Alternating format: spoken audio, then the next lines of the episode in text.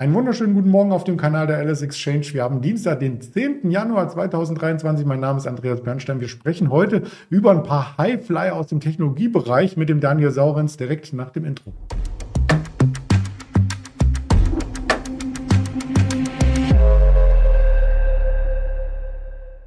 Hier steht es auch nochmal schriftlich, der Daniel Saurens wird mein Interviewpartner sein, wie jeden Dienstag nach dem Risikohinweis denn wir unterhalten uns nur rein objektiv über das Marktgeschehen. Das ist keine Handelsempfehlung oder Anlageberatung. Und da ist der Daniel auch schon. Guten Morgen. Guten Morgen. Ja, wir müssen den DAX noch einmal, bevor wir auf Technologiewerte aus den USA zu sprechen kommen, Revue passieren lassen. Der hat ja einen fulminanten Wochenstart hingelegt, ja, und tatsächlich war er zwischenzeitlich über der 14.800 und hat sich damit im Vergleich zur Wall Street ganz weit aus dem Fenster gelehnt. Genau, und ich bin ja eigentlich dafür zuständig, die Turnaround Tuesdays einzuleiten. Ähm, jetzt begann diese Einleitung im Grunde genommen gestern schon ähm, zum Handelsschluss in Europa. Äh, die Wall Street hat ja dann auch ähm, ja, über den Handelsverlauf ganz gut abgegeben. Und äh, ich muss auch sagen, ich bin das erste Mal jetzt äh, seit, ja, im Grunde genommen seit Ende September deutlich skeptischer als in den letzten äh, Wochen. Und das hat äh, einen bestimmten Grund. Ähm, witzigerweise, wir haben am Donnerstag dieser Woche bei uns bei Feingold Research einen Trainingstag und da gehen wir auch immer darauf ein, wann kann man an der Börse Fehler machen. Und ich glaube, diese Woche ist so eine Woche, die zu Fehlern verleiten könnte. Denn ähm, wenn man mal guckt gestern, wir werden gleich ja auch noch äh, den VDAX äh, sehen und die Volatilität uns angucken können, dann sieht man, der VDAX New war gestern bei 18 Punkten, nur nach 18,4. Und äh, man sieht ganz schön, wir haben es ja gerade noch drauf auf dem Chart, das äh, Tief der letzten zwölf Monate waren 16,5 irgendwas in der Richtung. Witzigerweise 13. Januar äh, 2022 war das Tief. So, da sind wir so gut wieder, äh, so gut wie angekommen. Ein Tag hat da im Grunde noch äh, gefehlt. Und jetzt ist das Interessante, wenn man sich mal den DAX anguckt, auch seit letztem September. Im Grunde hat einen der Markt in Europa gar nicht mehr reingelassen, wenn man auf einen größeren Rücksetzer gewartet hat. Ausnahme die letzten zwei Dezemberwochen. Da ging es mal vom äh, zwischenzeitlichen 14,5er-Level auf äh, unter 14.000 runter, also 600 Punkte gab es da mal Abschlag. Aber ansonsten sieht das seit Ende September ziemlich geradlinig nach oben aus. Und mit dieser Gradlinigkeit nach oben, auch das ist hier wunderbar zu erkennen, du hast es ja aufgelegt, ähm, begann Ende September der, der, Rückfall der Volatilität und setzte sich fort. Und ich würde mal sagen, der Musiksprache fadet das hinten so ein bisschen aus. Und äh, fundamental passend dazu haben wir in dieser Woche ja so ein paar äh, Daten und äh, Fakten. Wir haben am Mittwoch äh, Herrn Paul, der in den USA eine Rede hält. Und der witzigerweise ja, das kann man auch den Notes der US-Notenbank äh, entnehmen, sich die Financial Conditions anguckt, nicht nur Inflationsdaten, sondern das, was generell am Markt passiert. Und da stand auch drin, beziehungsweise Paul ist da relativ transparent mit, dass er sagt, er hat eigentlich erstmal keinen Bock auf Aktienmarktrallies. Denn man muss ja immer gucken, was liefert dir der Markt, was ist eingepreist und was ist vielleicht auch im Interesse der Notenbanken. Und wenn man sich das mal anguckt, die Notenbank weiß doch, im Grunde genommen sind das sehr schlaue Leute, die einschätzen können, was ihre ähm, was ihre Tätigkeiten auf den Markt auswirken. Die weiß, wenn wir jetzt unsere Zinserhöhungsorgie beenden, irgendwann im Q1 2023 oder vielleicht im Q2, und dann irgendwann, vielleicht sogar Ende des Jahres, aber nächstes Jahr, die Zinsen wieder runternehmen, peu à peu, dann geben dem Markt ja eigentlich Rückenwind. Aber will man einem Markt Rückenwind geben, der dann schon wieder relativ heiß gelaufen ist? Eigentlich nicht. Ich möchte ihn auf einem vernünftigen Niveau haben, dass dann nicht direkt der nächste Exzess wieder bevorsteht. Insofern glaube ich, im Moment gehen viele Investoren am Aktienmarkt davon aus und deswegen ähm, fand ich auch diese Rallyes der ersten Jahrestage gut und wir haben sie auch voll mitgezogen und ich war auch sehr, sehr lange sehr optimistisch für diesen Markt, wie gesagt, ab Ende September. Aber jetzt würde ich mich etwas drehen und sagen, wenn das mal nicht zu viel self-fulfilling prophecy ist jetzt. Äh, gestern hat eine Investmentbank, oder ich weiß gar nicht, ob es eine Investmentbank war, aber ich habe irgendwo den Ausdruck gelesen, die Märkte spielen gerade ein Goldilocks-Szenario, das sich als ähm, Irrtum entpuppen könnte. Und ein wenig möchte ich mal auf dieses Risiko verweisen, denn eigentlich lautet die Prämisse jetzt dreifach. Also, US-Notenbank beendet ihre Zinserhöhungen irgendwann. Inflation wird auf jeden Fall runterkommen. Unternehmensgewinne kommen schon ganz okay rein, werden nicht so schlimm sein wie erwartet. Und Punkt 4, ähm, die Wirtschaft wird ein Soft Landing hinlegen und es gibt keine harte Rezession. Das kann alles so kommen. Das Blöde ist, wir fangen so langsam an, diese vier feinen Dinge alle auch einzupreisen. Und das heißt, von der Überraschungsseite, hm, du hast nicht mehr viel Luft, äh, wenn da irgendwas Negatives reinkommt. Stichwort auch ähm, Verbraucherpreise in dieser Woche. Also das mal mein etwas mahnender äh, Monolog, der den Finger in die Wunde legt. Äh, ich weiß, äh, das ist vielleicht jetzt nicht besonders cool, aber ähm, ich möchte es doch mal anbringen. Zumal, letzter Satz, DAX liegt nur 9% unter All-Time-High. Bärenmarkt fühlt sich eigentlich anders an. Und beim Dow Jones sind es ja, glaube ich, noch weniger Prozente zum All-Time-High. Das nur mal nebenbei. Das stimmt, ja. Und deswegen gab es auch gestern vielleicht so ein kleines Intraday-Reversal. Der Dow zwischenzeitlich ja über 300 Punkte im Plus und geschlossen, wie man hier sieht, mit über 100 Punkten im äh, Minus. Äh, die Rede von Jerome Paul, die habe ich für heute 15 Uhr auf der Agenda. Also vielleicht rede er Mittwoch nochmal, aber ich äh, habe die zumindest. Oh, sorry, genau, genau. Ich, äh, ja, ja, die müsste heute sein. Genau. Die ich war schon einen Tag meinen Gedanken voraus. Du bist voraus. Wenn du einen Tag voraus bist, dann gib uns am Ende des Interviews noch die Schlusskurse durch. Dann halten wir den Spannungsbogen schon mal hoch. Ja, was gut gelaufen ist, und auch das sieht man, äh, sind die Techs. Also am Freitag der Nasdaq 2,7 Prozent im Plus und gestern auch sich im Plus gehalten. Insbesondere die alten Lieblinge kommen hier wieder hervor. Und da haben wir mal ein paar mitgebracht, wie zum Beispiel eine Nvidia, die wir uns genau anschauen möchten.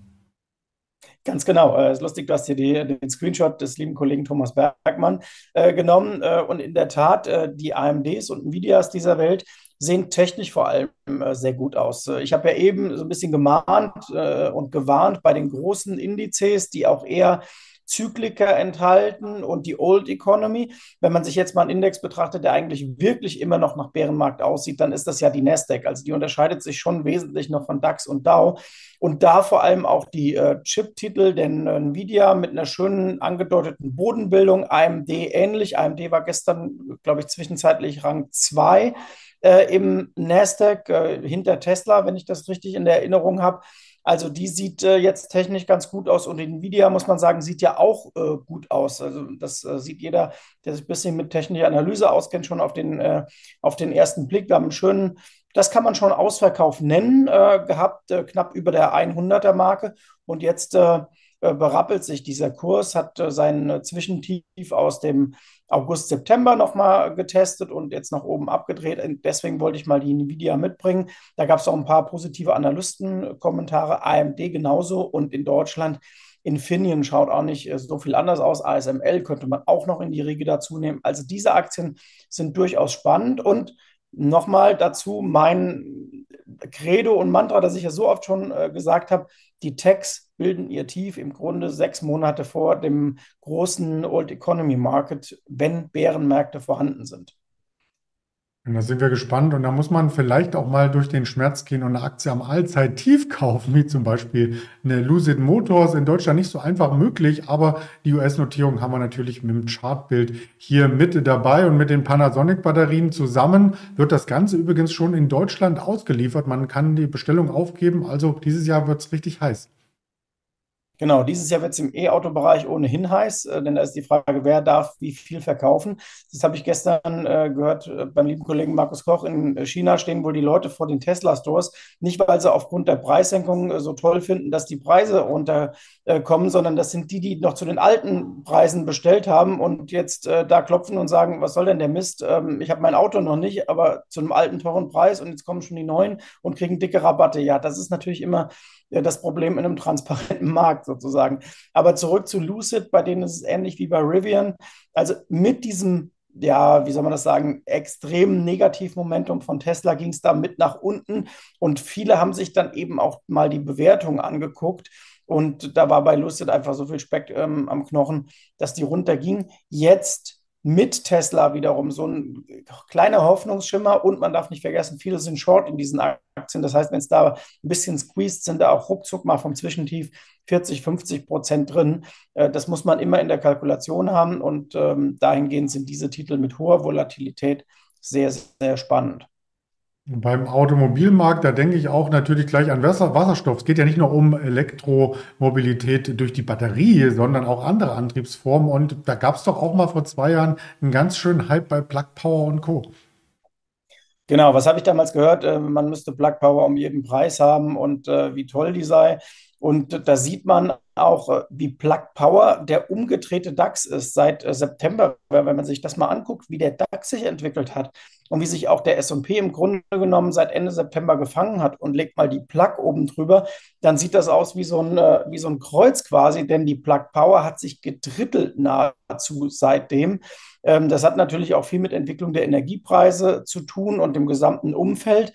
Aber jetzt ist sie von den technischen Indikatoren und von den Sentiment-Indikatoren massiv überverkauft. Auch deswegen die Plug Power mal dabei und man sieht äh, beim kurzfristigen Abwärtstrend zumindest, äh, da macht sie sich dran, den zu knacken. Und äh, ja, die hätte im Grunde genommen auch da mal 50, 60 Prozent äh, Aufholpotenzial verdient von ihrem jüngsten Tief, das ja nur knapp über der 10 lag. Und äh, mal die, den Anlauf auf die 15er-Marke, das wäre so das, was man mindestens mal erwarten könnte. Also das ist schon sehr erstaunlich, wie es die Titel abgeräumt hat im negativen Sinne. Ja, wenn so 50, 60 Prozent Kurskorrektur nach oben geht, da fällt mir zum Beispiel dem Bekleidungsmittelsegment eine Nike ein, auch eine Adidas, eine Puma, die haben sich sehr gut gemacht und jetzt kommt der kleinere ähm, Konkurrent aus den USA, Lululemon, und äh, der wird nicht ganz so äh, gut geführt, hatte ich so das Gefühl.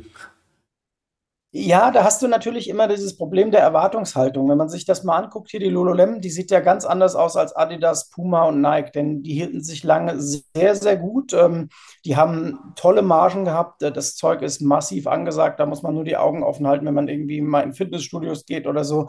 Ähm, die, die Ware ist auch unfassbar teuer, nach meinem Dafürhalten zumindest, äh, was man für Sportartikel so ausgeben kann. Und jetzt hat der Vorstand gesagt, ja, unsere Margen werden unter Druck kommen. Das hat gestern im ersten Momentum, wenn man sich den Tageschart bei Adidas und Nike anguckt, auch die anderen äh, Titel belastet, aber natürlich Lululemon per se nimmt eine Minus 8 gestern. Und ja, das ist die Erwartungshaltung. Wenn du eine hohe Erwartungshaltung hast, dann bist du auch anfälliger für negative Nachrichten. Jetzt könnte man positiv sagen, bei Adidas und Puma ist die Erwartungshaltung so dünn, weil diese Aktien über die letzten zwei Jahre so ausgebombt wurden, da kann das eigentlich nicht passieren. Da könnte man eher sagen, da werden die Zwischenerholungen möglicherweise dann abrupt äh, gebremst. Aber die Fallhöhe jedenfalls ist bei Lululemon merklich höher als bei Adidas und Puma. Und ich erinnere mich auch, das ist viele, viele Jahre, schon über ein Jahrzehnt, Jahrzehnt her, glaube ich. Da war die Puma mal die Lululemon, also äh, ein kleiner Titel, der immer, immer größer wurde und auch die hatten damals Kollektionen, die total hip waren und jeder wollte Puma haben. Und irgendwann passte es nicht mehr von Kollektion und ähm, man hat irgendwie diesen Griff auf den Kunden verloren und dann hat es diese Aktie auch weggeschossen, ähm, so in den 2000er Jahren. Das stimmt, kann mich auch noch erinnern. Wobei man äh, positiv anmerken muss, äh, das Gewinnziel wurde ein bisschen nach unten revidiert, marginal, aber das Umsatzziel nach oben. Also man arbeitet mit geringeren Margen, das ist ja in vielen äh, Firmen gang und gäbe. Vielleicht noch eine persönliche Frage, wo bestellst du deine Yoga-Klamotten? ich habe zumindest ein bisschen Yoga angefangen, nachdem ich äh, im November gesagt habe, Rückenschmerzen nach dem Tennis ist nicht so cool. Da muss ein bisschen Ausgleichssport her. Also ich bin nicht der Mega-Yoga-Verfechter, aber ich gestehe schon, ähm, dass das, äh, dass das ganz gut ist. Und ein sehr guter Freund von mir, der gibt in Mannheim Yoga und der macht das auf einem Level, ähm, da würde ich auch mal gerne hinkommen. Aber das wird ja. wohl nicht mehr möglich sein bei mir. Üben, üben, üben. Na, das war nur so ein Hinweis, weil Lululemon ist ja durch die Yoga-Szene quasi entstanden. Genau. Und äh, groß geworden. Also ähm, ansonsten, das waren ja auch die äh, Zahlen noch zum vierten Quartal, die so ein bisschen angepasst wurden bei Lululemon. Die gibt's dann erst in wenigen Wochen, aber wir haben noch Quartalszahlen aus dem dritten Quartal äh, vorliegen. Da gab's gestern zum Beispiel eine Tilray, die haben wir auch noch mal ganz kurz mit reingebracht. Die hat enttäuscht, also vom Umsatz her und damit verschiebt sich ähm, die Phase, wo dann auch Gewinne erwirtschaftet werden, vielleicht noch mal ein Jährchen nach hinten. Da geht es um medizinisches Cannabis. Ansonsten von den Wirtschaftsterminen Termin heute äh, sind wir sehr aufmerksam, was Jerome Paul zu sagen hat. Davor gibt es aus der EZB äh, noch von Herrn Schnabel quasi eine Rede, den Redbook-Index aus den Kaufhäusern aus den USA sowie die Großhandelsinventare ab 16 Uhr und weitere Informationen wie Tops und Flops zum Beispiel auf Instagram in den Social Media Kanälen der LS Exchange. Ganz lieben Dank für deine äh, innovativen Ideen hier und wir sehen uns dann nächste Woche wieder, Daniel Saurens. Wir sehen uns nächste Woche. Ich freue mich. Bis dahin. Danke, ciao.